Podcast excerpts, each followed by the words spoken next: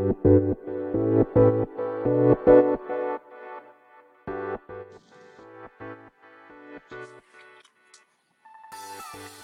い、始まりました。本を読んでは独り言ラジオ。私、変な髪型をしたポンコツ薬剤師こと町田和俊でございます。はい、というわけでですね、今日も読んだんだか読んでいないんだか、積んだんだか積んでいないんだかといった本たちの中からですね、一冊紹介してゆるーりと語っていきたいと思います。はい。本日、えー、紹介する本はですね、心と脳の対話。えー、河合駿さんと茂木健一郎さんの、えーまあ、対談本ですね。はい。え、こちら、新潮文庫ですね。えー、平成23年7月1日発行となっております。はい。で、いつものようにですね、えー、この本を手に取ったきっかけ、そして目次の文言からですね、目次や帯の文言から本を紹介して、え、最後、独り言という3部構成でいきたいと思います。はい。えー、この本はですね、もうなんで手に取ったんだっけと言えば、あんまり記憶にないんですけど、まあそもそもですね、これ、Amazon の中古で買ったんですね。で、いつ買ったかも覚えていないんですけれども、えー、そもそもこの本ですね、定価、定価がですね、362円の本なんですね。まあ、定価が安かったので、確か中古で本体価格1円とかで買ったんじゃなかったかな。で、送料が250円とかそういう、250円だからまあ、まあ、数百円という、送料が高くなるタイプのやつだったと記憶してますね。はい。で、多分、河合駿さんの本をですね、まあ、何冊か買いたいなと思って、で、あとはですね、実は買ってなくて買いたいなと思っている方も、まあ、あの、なんだろうな。自分の中でストックはしてあるんですけど、ストックっていうか、はい。あの、いずれあの、行きつけの本屋さんであります、桑畑書店さんにですね、注文しようかなと思っている本をですね、まあ、あの、自分の中で、こう、なんとアーカイアーカイブっていうか、まあ、メモっているので、そこに河合駿さんの本はいくつか、まあ、ピックアップしてあるんですけど、まあ、そんな中で、まあ、この本はですね、多分安かったから買ったのかなあと、茂木健一郎さんとの本だから買ったのかなちょっともう記憶が定かじゃないですね。はい。まあ、そんな感じです。で、えー、まあ、それ、そんな感じで、きっかけはさ、あの、定かではないんですが、まあ、えー、じゃあ、目次とですね、帯の文言から本を紹介するといったパートに行きたいと思いますけれども、ま、そもそもこの本はですね、ま、中古っていうこともありますし、まあ、帯がないんですね。帯がないので、まあ、目次と、あとはこのカバーですかね。はい。カバーの、に書かれた、まあ、文言ですね。そちらを、まあ、読み上げたいと思います。まず、背表紙ですね。バーコードがついている側の方ですね。はい。のカバーに書かれている文言を、えー、ご紹介したいと思います。人間の不思議を心と脳で考える。魂の専門家である、これは、なんだ、け、赤学、見学。ちょっと読み方がわかりません。後で調べておきますが、まあ、ちょっとそれと、脳科学の申し子が、心を開いて語り合った3日間。京都の河合オフィスで、茂木氏は自ら箱庭を作り、臨床心理学者はその意味を読む。箱庭を囲みながら、夢と無意識、シンクロニティ、シンクロニシティとは何かなどをめぐって、話は深く科学と人生の問題に及んでいった。河合駿という存在の面白さが縦横に展開する貴重な対話集。はい。でございます。では、まあ、目次の文言ですね。えー、先ほどの紹介文ではですね、まあ、3日間とありましたけど、まあ、3日間とだけあってですね、基本的にはこう、3部に分かれてるんですね。まあ、1日目、2日目、3日目ってことだと思うんですけれども、そしてその見出しの文言ですね、込み出しとでも言いましょうか。はい。そちらも書かれているんですが、どうしようかな。それも紹介しますかね。はい。えー、そんな目次の文言を紹介する前に、こちらの本自体はですね、207ページの本でございます。では、ではまず第1回ですね。第1回は、心と脳の不思議とあります。えー、中の見出しですね。えー、まあ、淡々と読み上げていきたいと思います。ユングは人間の何を見ようとしたか学生時代の箱庭体験。安易に言語化することの怖さ。夢の意味を自分で考えてみる。心の盲点が夢に現れる。気づきの感覚を忘れた科学。関係性とは心のつながり。愛は盲目は脳科学的に正しい。中心統合の欧米、中空均衡の日本。三年に一人本物が出ればいい。無用な決まり事が多すぎる。診断を下すことが患者を苦しめる。私とは関係の相和。変化という可能性に注目する。脳科学では心の一部分しか見えない。近代科学が排除してきたもの。一つの事例は普遍に通ずる。話を聞くだけで疲れてしまう人。人は極限で同じ心の動きをする。えー、第2回ですね。第2回は、箱庭と夢と、夢と無意識。はい。えー、また読み上げていきたいと思います。箱庭の中の生と死。わからないことを大事にする。鶏が牛耳る不思議な世界。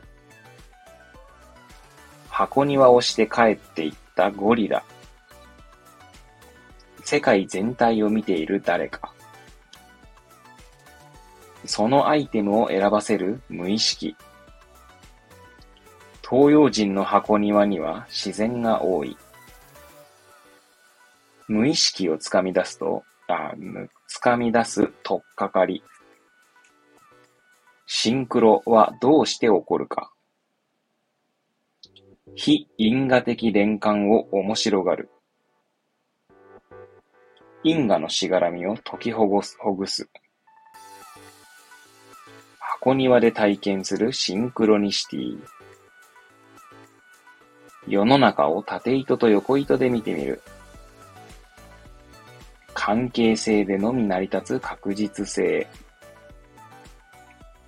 科学主義との果てしない戦い。箱庭をしている時の脳活動。科学と人生との乖離かな？これ。剥離か？すみません。また漢字が読めなくて申し訳ないですけども。はい。えー、身の上話に夢中になる運転手。運命の人も文脈のせい？はい。では最後ですね。第3回。魂を救う対話。えー、見出しの文言を読み上げていきたいと思います。脳治療の倫理的課題。脳科学に限界はあるか。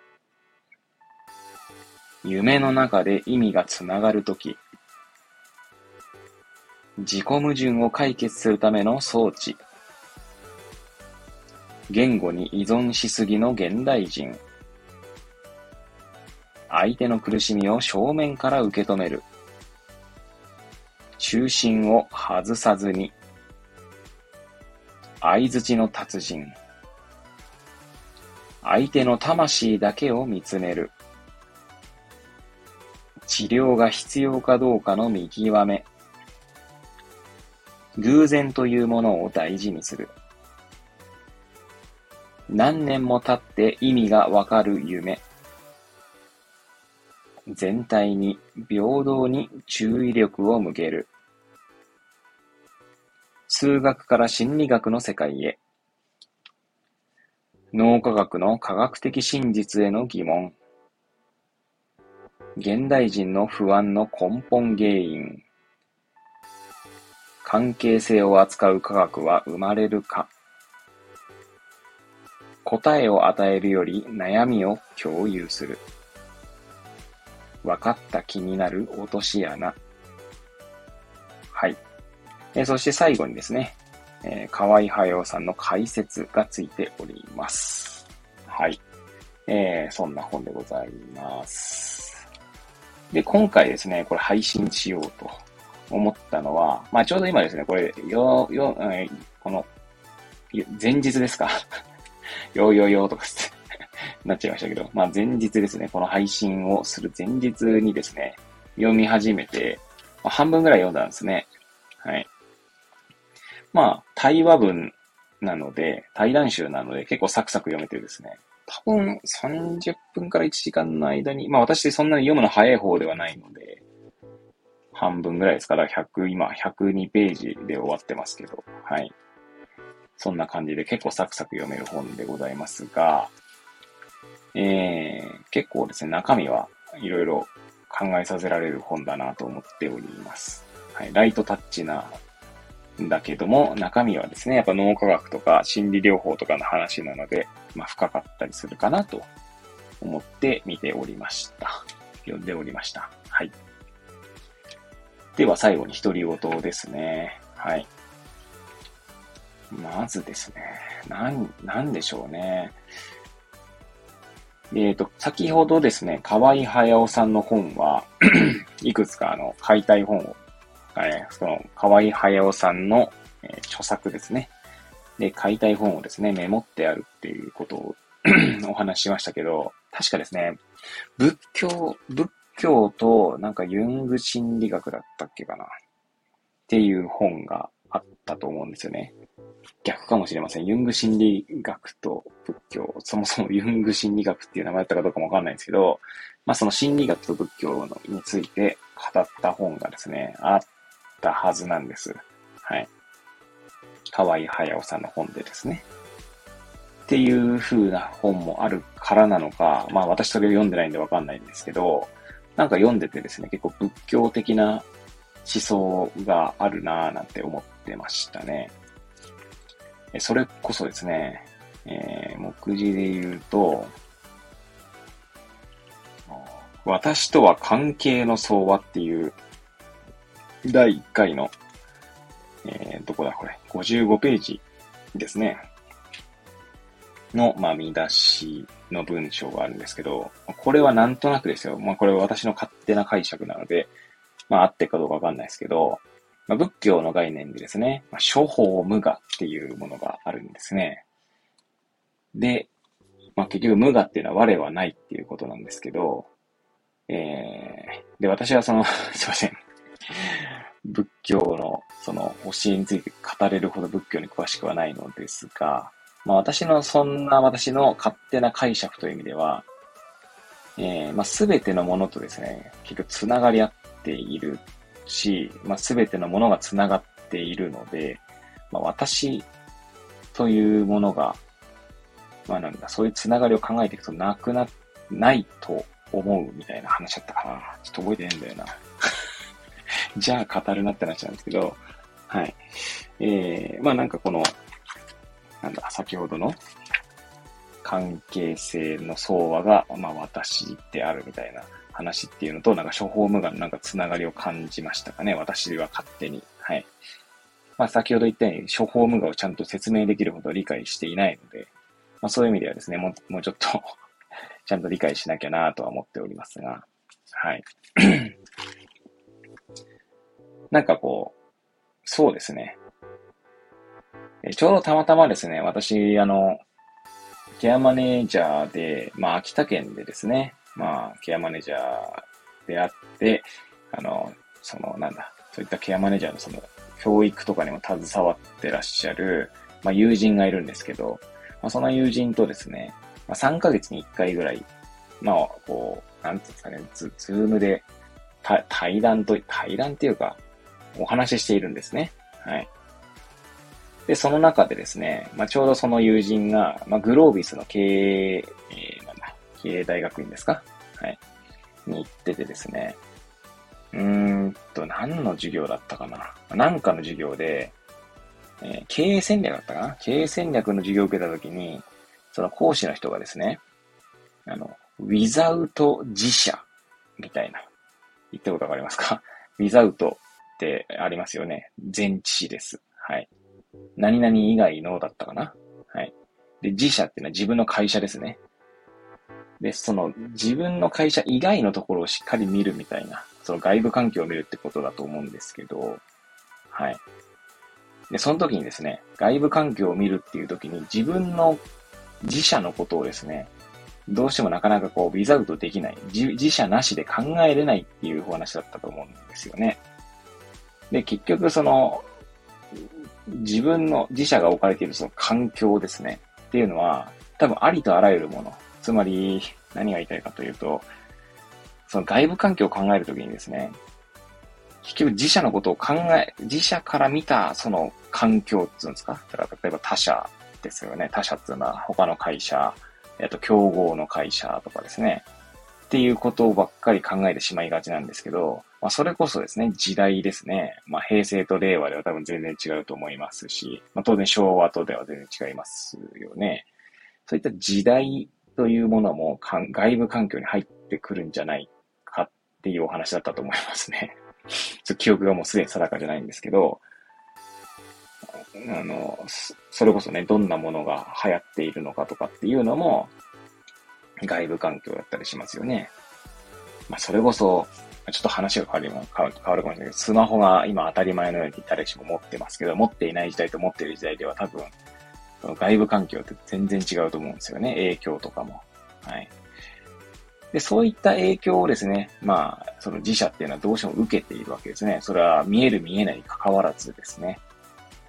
なので、なんかそういったものもですね、その、先ほどの目次の文言で言うと、えー、確か私とは関係性の相場だったかなあ、関係の相場か。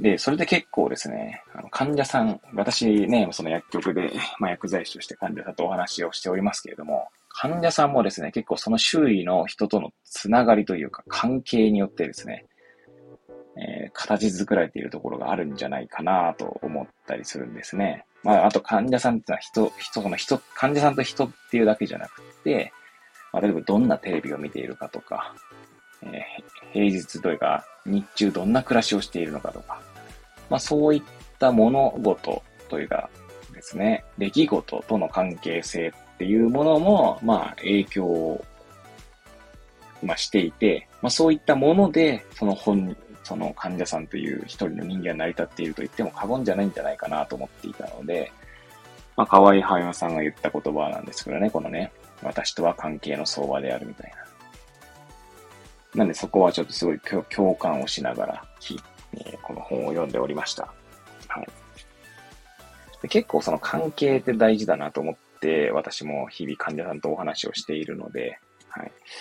まあ改めてですね、なんかあの、もう一回、うんと、カルロ・ロベッリさんのですね、世界は関係でできているという本をもう一回読み返したくなりましたけども、そうですね、関係性にちゃんと着目するっていうことがですね、どれだけ大事かっていうことを改めて教えてもらった気がします。はい。あとはですね、本当に、あの、なんて言うんだろう。先ほど見出しの文章を紹介しましたけど、一つ一つですね、結構共感すること多いですね。えー、例えばさっきの目次の文言で言うとね、診断を下すことが患者を苦しめるっていうのは、結局その診断というもの、概念にですね、囚われてしまうわけですね。ある種抑圧されるというか、えー、その人の外堀を固まえられるというか、はい。